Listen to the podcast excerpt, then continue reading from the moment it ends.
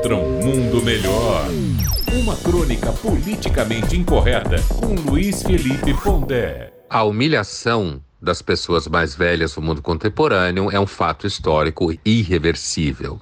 Só deve piorar. Todo mundo sabe que, graças ao avanço da medicina, da saúde pública, do saneamento, as pessoas vivem mais.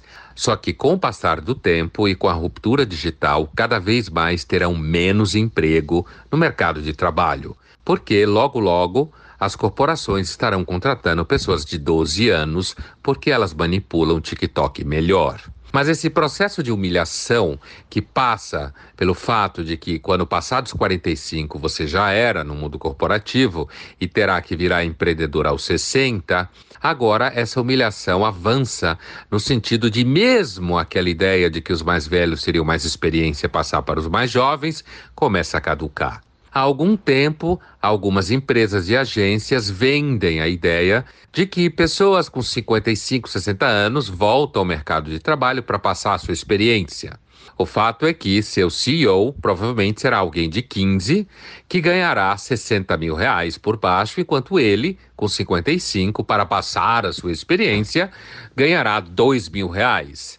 E a humilhação segue. Agora inventaram uma nova forma de humilhação dos mais velhos no mundo corporativo. Essa forma é fazer com que os mais velhos sejam ensinados pela moçada de 15 anos de idade, como eles são, sei lá, têm todo tipo de preconceito estrutural, são cheios de problemas sociais que fazem com que eles não enxerguem o mundo como alguém de 15 anos, a la Greta Thunberg enxerga.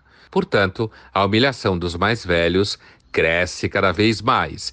Logo, logo teremos pessoas de 60 anos obedecendo a gente de 16. Luiz Felipe Pondé, de São Paulo, para a Rádio Metrópole.